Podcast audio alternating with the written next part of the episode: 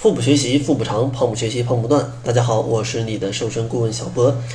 本期节目呢，主要想跟大家聊一聊啊，大家在减肥的过程当中，肯定是因为肥胖。然而，肥胖呢，也是分成了好几种类型。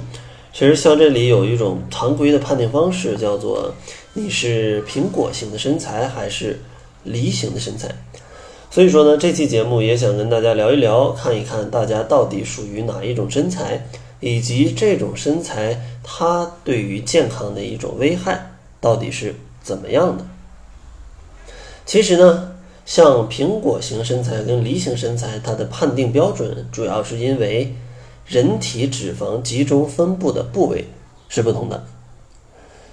也就是因为脂肪的分布来去区分你是苹果还是一个梨。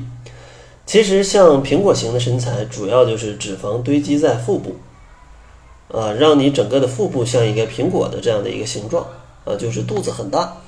然后梨形的身材呢，主要就是脂肪会堆积在臀部以及你的大腿的部位，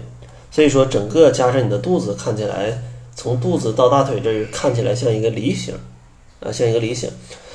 而且这两种身材在运动医学上也有专业的称呼，分别称之为啊，苹果型的身材叫做中心脂肪型。啊，中心型脂肪分布，然后 梨形身材呢，主要被称之为四肢型脂肪分布。其实像这种苹果型的身材，这类人群，就像我上面讲的，它的脂肪呢，主要囤积在腰和腹部。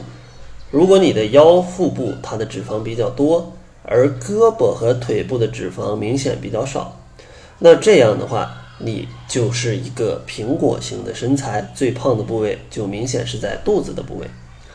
然后梨形的身材呢，它的脂肪一般堆积在大腿和臀部，视觉上的肥胖部位它是主要是往下半身来走的，就是肥胖部位主要是在下半身，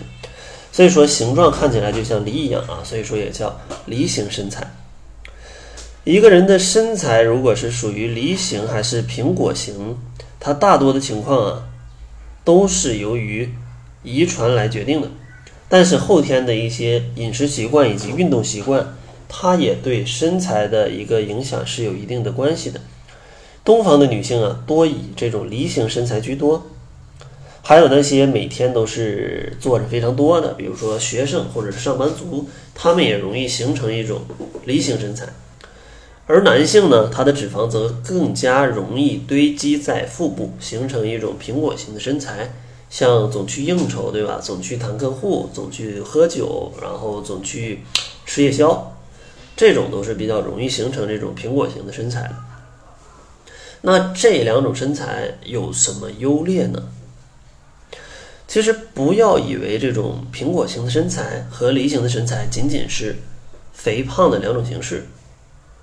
其实，根据美国心脏病学院的期刊啊研究表明，如果两个人体重、身高完全一样，拥有苹果型身材的人，他患糖尿病、高血压、心脑血管疾病，或者是其他慢性病的几率，都要比梨形身材的人更高。由于苹果型身材的肥胖啊，它主要是集中在腰腹部，对吧？而人体的重要内脏器官也都在这个区域内，所以说内脏器官也会伴随着脂肪的堆积，导致内脏脂肪的堆积，从而呢产生许多的有毒物质，引起内脏中毒，降低身体的机能，导致心血管疾病、糖尿病，甚至是动脉硬化等等。而梨形身材啊，它的风险就没有那么高。但下半身的脂肪比身体中部的脂肪更难被分解，因为这样大多数由于一种呃基因，甚至是由于一个长期的生活习惯，导致你的一个身体的代谢是出了问题。所以说，肥胖这些脂肪总愿意堆积在身体的下部，所以说减起来是要比就是减肥减起来是要比苹果型的要更加难的。但是大家不用担心，其实像苹果型跟梨型都是有瘦下来的方法的，瘦下来的方法的。咱们在下期节目里也跟大家来分享一下，如何摆脱这两种身形，并且分别都有哪些啊非常关键的注意事项。然后节目的最后，还是送给大家一份七日瘦身食谱。想要领取食谱的伙伴，可以关注公众号，搜索“小辉健康课堂”，辉是灰色的灰。另外，如果你也希望非常健康、非常快乐，并且不反弹的每个月减掉体重的百分之五到百分之十，也可以关注一下公众号，来查看一下使用窈窕减肥法伙伴们的减重记录。因为经过测试，我跟营养师小辉研制的窈窕减肥法，也可以在每个月帮助大家非常健康、轻松的减掉体重的百分之五到百分之十。那好了，这就是本期节目的全部了。感谢您的收听。作为您的私家瘦身顾问，很高兴为您服务。